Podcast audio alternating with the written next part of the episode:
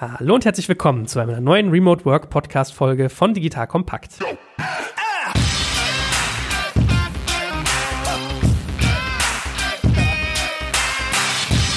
Mein Name ist Joel Kaczmarek und heute reden wir wieder über digitale Führung und zwar unseren zweiten Themenblock, nämlich wie baue ich eigentlich Vertrauen und ein Teamgefühl auf, wenn ich mich gar nicht sehe. Weil Remote Work bedeutet ja, alle Mitarbeiter sitzen an einem anderen Ort oder zumindest ein Teil davon und das ist gar nicht so einfach, Vertrauen aufzubauen, einen Team Spirit zu entwickeln. In der heutigen Folge wirst du also mitnehmen, wie man es schafft, Vertrauen in seinem Team aufzubauen, wie man ein Zusammengehörigkeitsgefühl schafft und wie man sich verhalten sollte, wenn es zu Konflikten kommt oder auch mal den üblichen Lästereien und Co. Dazu haben wir auch heute wieder den guten Ahmed mit an Bord. Ahmed Atscha, den ich euch schon die letzten zwei Folgen habe vorstellen dürfen. Er ist wirklich ein Digitalnomade schlechthin, kennt sich mit digitalen Arbeitsweisen sehr, sehr gut aus und hat auch zum Thema Remote Work eine spannende Webseite aufgesetzt, nämlich bleib im Punkt Haus. Da teilt er ganz viel kostenloses Wissen, was ich richtig klasse finde. Also er verfolgt wirklich kein Gewinninteresse. Selbst wenn er das machen würde, finde ich das auch okay. Aber dass er das einfach nur macht, um euch zu helfen, finde ich super, super gut, unterstützenswert und nett. Deswegen schaut euch das gerne an. Lieber Ahmed, in diesem Sinne, schön, dass du da bist. Herzlich willkommen. Ja, vielen Dank. Dank, schön hier zu sein. Hallo Joel.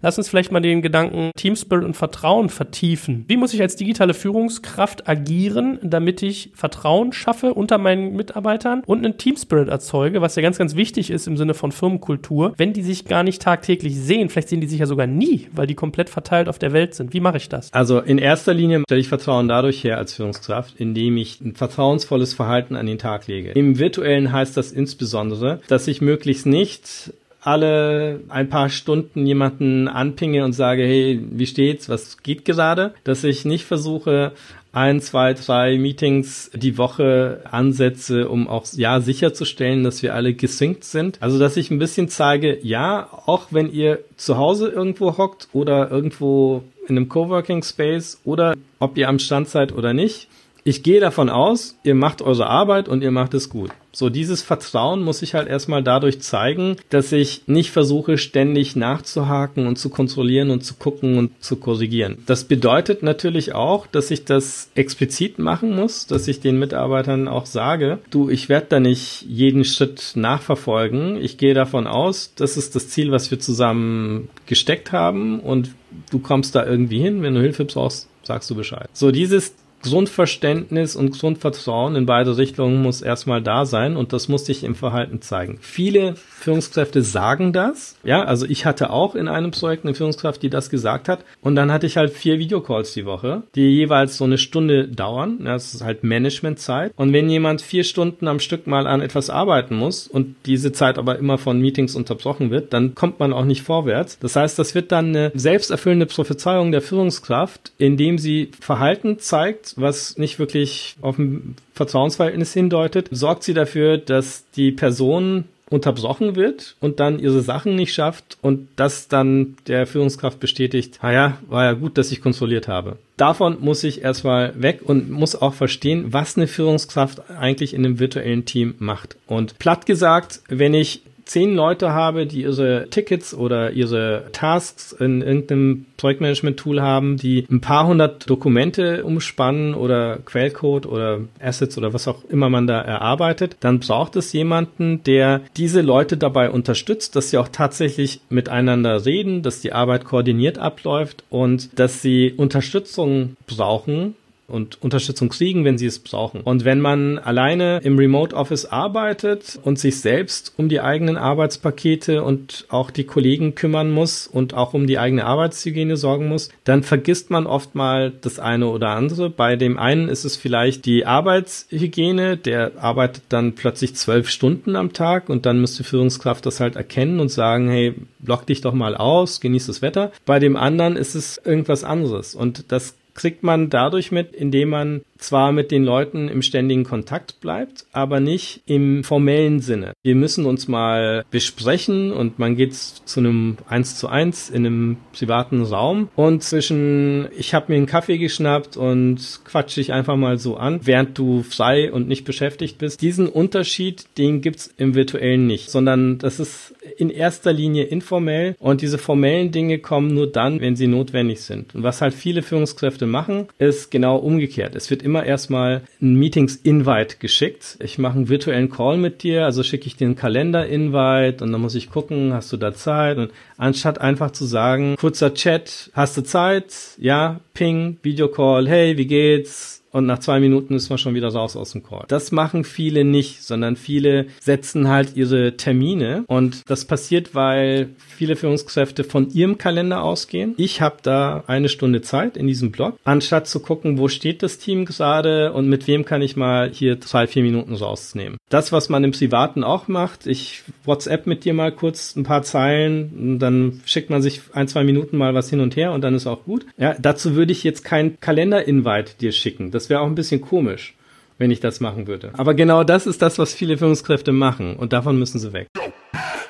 Ihr Lieben, hier ist Joel von Digital Kompakt und ich mache dir jetzt mal das Bild eines genialen Arbeitgebers im Tech-Bereich auf. Stell dir eine hundertprozentige Bundesgesellschaft in der Rechtsform einer GmbH vor, die dir eine hohe berufliche Sicherheit und einen wichtigen Purpose bietet und gleichzeitig aber extrem flexibel agieren kann. Ein IT-Service-Unternehmen, das zu den größten in Deutschland gehört und die Bundeswehr bei ihrer Digitalisierung unterstützt. Wenn du dieses Bild spannend findest und im Bereich Cyber oder Tech deinen Beruf ausübst, dann solltest du ab sofort unseren Partner, die BWI, auf dem Schirm haben. Eine wichtige Aufgabe der BWI ist die Einführung von Innovationen in der Truppe, aber das Unternehmen leistet noch viel mehr und bietet ein breites Aufgabenspektrum von Beratung über Realisierung bis zum Betrieb. Ich meine, wir sprechen hier von einem der größten IT-Service-Unternehmen in Deutschland, das die Bundeswehr bei Digitalisierungsprogrammen wie der Digitalisierung landbasierter Operationen und der Gesundheitsversorgung unterstützt. Du merkst, die BWI ist ein attraktiver Arbeitgeber mit einer Vielzahl von spannenden und herausfordernden Projekten mit breitem Leistungsspektrum und wenn du wie Sven Weizenegger, der Moderator aus unserem Hackers-Podcast, an großen Rädern drehen willst, die wirklich etwas bewirken, dann schau dir die BWI jetzt einfach mal selbst selbst an. Ich habe dir unter digitalkompakt.de slash bwi eine Weiterleitung dazu eingerichtet und natürlich verlinke ich dir das auch in den Show Notes und alle Sponsoren findest du immer auch auf unserer Sponsorenseite unter digitalkompakt.de slash Sponsoren. Wie stellst du Zusammengehörigkeitsgefühl her, wenn Leute nicht zusammen in einem Raum regelmäßig sitzen? Ja, dazu muss man erstmal Dinge finden, die einen zusammenschließen können. Das können gemeinsame Interessen, gemeinsame Hobbys sein, gemeinsame Probleme, an denen man arbeitet. Das heißt, man muss, wenn man virtuell arbeitet, auch mal die Zeit finden, über private Dinge zu reden oder mal zu gucken, hey, du lebst in Barcelona, wie ist es denn da? Ich war da noch nie. Also sich auch über soziale Dinge zu unterhalten, das ist ein wichtiger Punkt. Manche Teams nehmen virtuelle Rituale auf, also dass sie mal zusammen auf YouTube oder sonst wo einen, einen Film gucken, gleichzeitig sich anchatten, also sich quasi zum virtuellen Filme gucken verabreden. Andere Teams erfinden irgendwelche Rituale im Videochat und blöden eingangs oder irgendwie am Ende des Tages ein bisschen vor sich her. Manche verbindet ein virtuelles Hobby, wie zum Beispiel Zocken, also die treffen sich danach zum Computerspielen oder zwischendurch mal. Viele Organisationen, die virtuell aufgestellt sind, haben oft Mitarbeiter, die entweder gerne reisen oder die eine gewisse Flexibilität brauchen, weil sie entweder zu Hause auf jemanden aufpassen müssen oder weil sie so fernab vom Schuss wohnen, dass sie sonst nichts finden würden oder weil sie gerne irgendwo abseits des Geschehens leben. Also es gibt auch unterschiedliche Lebensumstände, die verbinden können. Wichtig ist halt, dass man wie in jeder anderen Organisation auch oder in jedem anderen Team auch guckt, was die anderen Menschen ausmacht und da versucht, eine einfache Verbindung von Mensch zu Mensch herzustellen. Und das ist auch oft was, was die Teams oder die Menschen, die da nicht so wohl bewandert sind, vergessen. Die steigen dann irgendwie gleich ins Geschehen ein. Und je nach Kultur kann das auch ganz schön daneben gehen. Ja, also wenn man mit bestimmten Leuten, bestimmten Kulturen redet, so mit Franzosen zum Beispiel, muss man erstmal ein bisschen Smalltalk machen und ein bisschen erzählen, bevor es irgendwie gleich zur Arbeit geht. Da ist man in Deutschland auch manchmal ein bisschen zu direkt, wenn es darum geht. Was ist, wenn wir über Teamspirit und Vertrauen reden, mit Situationen, in denen es Konflikte gibt? Also manchmal offen ausgetragen, also man hat sich gestritten, man ist unterschiedlicher Meinung. Wie handle ich das? Manchmal vielleicht in Form von so hinter dem Rücken reden. Vielleicht hast du ja für beide Beispiele gute, sag mal, Ansätze, ja, wie man damit umgehen kann. Ja, beides kann virtuell sehr schnell eskalieren. Das weiß jeder, der irgendeine Beziehungsdiskussion über WhatsApp oder was ähnliches geführt hat. Das ist keine gute Idee. Was einige Unternehmen machen, also das habe ich ein, zweimal gesehen, ist dass sie, wenn es um einen Streitfall geht, also gerade wenn wenn jemand über jemand anderen redet, dass diese andere Person einfach mal mit in den Chat oder in den E-Mail-Thread geholt wird, wo diese Person dann auch den gesamten Verlauf sehen kann. Und das ist etwas, was dann in der Firma schon vorher bekannt ist. Das heißt, wenn ich so anfange, muss ich damit rechnen, dass ich halt gleich in diese Konfrontation reingehe. Das sorgt aber auch ein bisschen dafür, dass dieses hinterrücksige, diese Office-Politik ein Stück weit ausgestaltet wird. Denn wer so ein Verhalten an den Tag legt, fliegt sehr schnell auf und muss sehr schnell gucken, dass er dieses Verhalten ändert. Der zweite Punkt, also was ist, wenn, wie löse ich solche Konflikte überhaupt auf? Also nicht das Gerede zwischen Leuten, sondern wenn zwei tatsächlich ein, ein, massives Problem haben, ja, dann muss ich letztlich das machen, was ich offline auch machen würde. Ich muss mit diesen Personen einzeln reden und ich muss die auch mal vielleicht zusammenführen und die Sache gemeinsam besprechen. Dafür wird oft auch im virtuellen nicht die Zeit genommen, beziehungsweise die Gefahr ist eher, dass man nicht erkennt, dass da so ein Konflikt vor sich herschwelt. Ja, und deshalb gibt es ja auch gerade im agilen Umfeld bestimmte Routinen bei Stand-ups zum Beispiel oder bei Check-ins und Check-outs sagt man, ob es irgendwelche Hürden gibt oder irgendwas, was einen bedrückt. Die Manager, die remote am Team dran sind, fragen dann auch explizit nach, ob das mit den einzelnen Leuten gut läuft.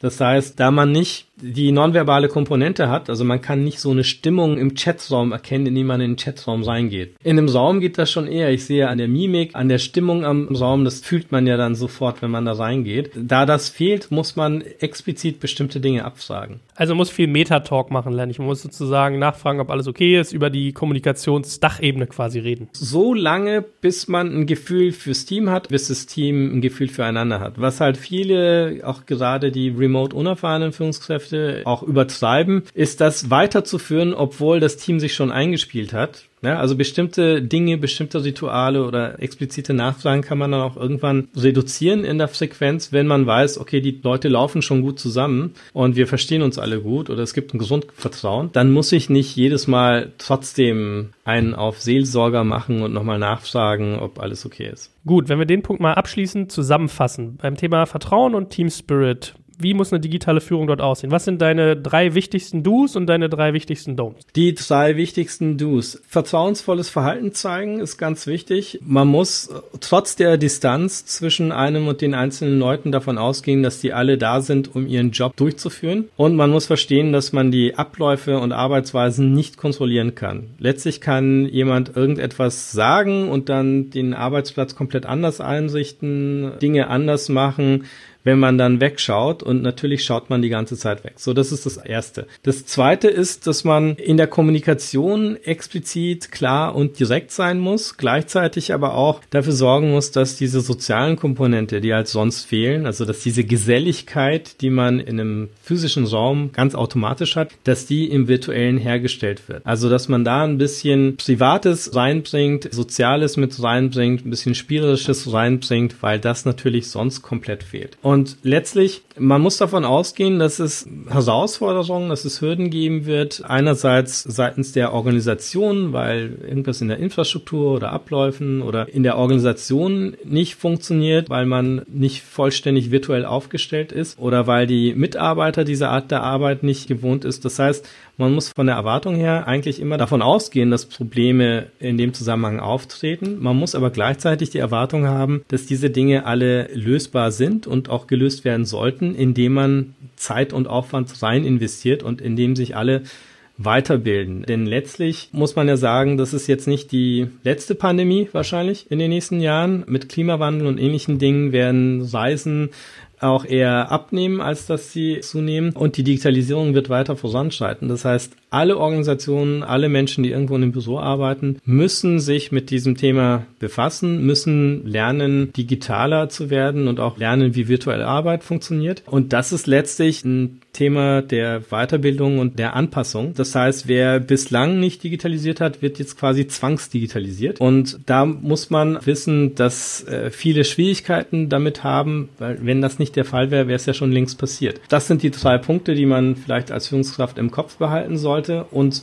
wenn man selbst noch nicht in dieser Welt angekommen ist, ist es auch völlig okay, das explizit zu sagen und nicht dem Team vorzugaukeln, ja, man kann das alles schon, sondern es ist wichtig, auch zum vertrauensvollen äh, Umgang und um Vertrauen im Team herzustellen, dass man sich ein Stückweise mehr öffnet, als man das vielleicht sonst im Büro machen würde, weil man diese Verhaltensweisen, die man sonst zeigt, die sehr subtil sind im Face-to-Face-Umgang, die muss man explizit machen. Deshalb sind ja auch Smileys und ähnliche Dinge da. Also es ist auch durchaus okay, als Führungskraft in der Kommunikation mal Emoticons zu nutzen, wenn jetzt gerade nicht klar ist, ob das irgendwie sarkastisch, lustig oder sonst wie gemeint war. Das ist auch etwas, was zum Beispiel viele Führungskräfte nicht machen, weil sie denken, sie wirken dann unseriös.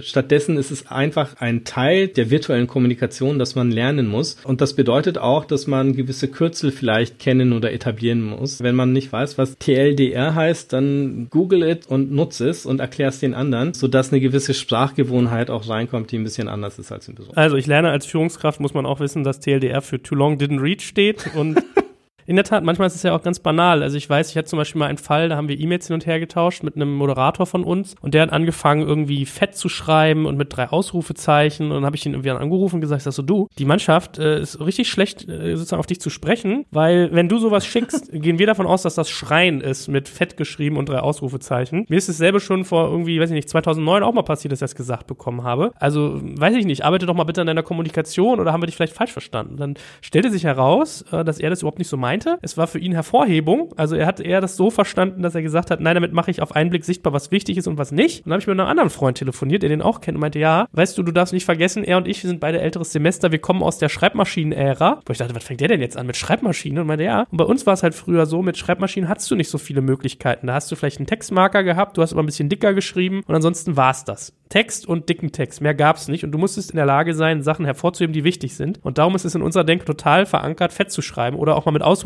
Sachen hervorzuheben. Und das ist halt interessant, ne? dass man sozusagen auch generationsseitig andere stilistische Kommunikationsmittel hat. Super, so viel für heute also zum Thema digitale Führung mit Blick auf Vertrauen und den Aufbau von Team Spirit. Beim nächsten Mal reden wir über digitale Führung, im dritten Teil über Arbeitsorganisation. Das heißt, wie muss ich eigentlich meine Organisation strukturieren, dass jede Person, die im Remote Work sich befindet, im Homeoffice, die nicht in der Firma sitzt, an einem physischen Ort gemeinsam mit anderen, weiß, wie sie zu arbeiten hat, wo sie alles findet. Das und vieles mehr gibt es in der nächsten Folge. Bis dahin, lieben Dank schon mal, Ahmed, und ich freue mich. Ja, danke dir. Tschüss.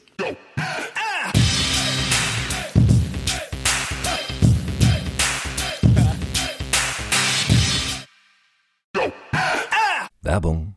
Aufgepasst! Das Jahr 2024 ist schon voll im Gange und jetzt heißt es neue B2B-Leads gewinnen. Du möchtest deine Sales Pipeline so schnell wie möglich voll haben und deshalb empfehlen wir dir an dieser Stelle unseren Partner SalesViewer. Wer nicht weiß, was SalesViewer macht, hier eine kurze Erklärung. SalesViewer entschlüsselt Unternehmen, die deine Webseite besuchen und zeigt diese in Klarnamen an. Du siehst also ganz genau, wer eure Webseite besucht und wofür sich diese potenziellen Kundinnen interessieren. Und damit hast du ja wirklich ein mächtiges Werkzeug in den Händen, weil du diese Unternehmen dann zielgenau ansprechen und einfach zu neuen Kundinnen machen kannst. Dein Marketing und Vertrieb werden das für die B2B-Lead-Generierung feiern, sage ich dir. Und du bist damit auch in guter Gesellschaft, denn Marktführer wie Stepstone, Jochen Schweizer, Sport5 oder Avato Systems setzen bereits auf SalesViewer und generieren damit täglich neue B2B-Leads. Wie so eine Registerkasse eigentlich, wo es immer klingelt, wenn du wieder eine neue Brand identifiziert hast, die sich für dich interessiert und die du jetzt einfach pflücken kannst. Daher, wenn das für dich interessant ist, dann teste SalesViewer doch einfach mal kostenlos. Alles, was du dafür wissen möchtest, findest du unter folgender Weiterleitung: digitalkompakt.de slash salesviewer. Und wie immer verlinke ich dir es auch auf unserer Sponsorenseite unter digitalkompakt.de slash Sponsoren. Das war's mit dem Werbespot.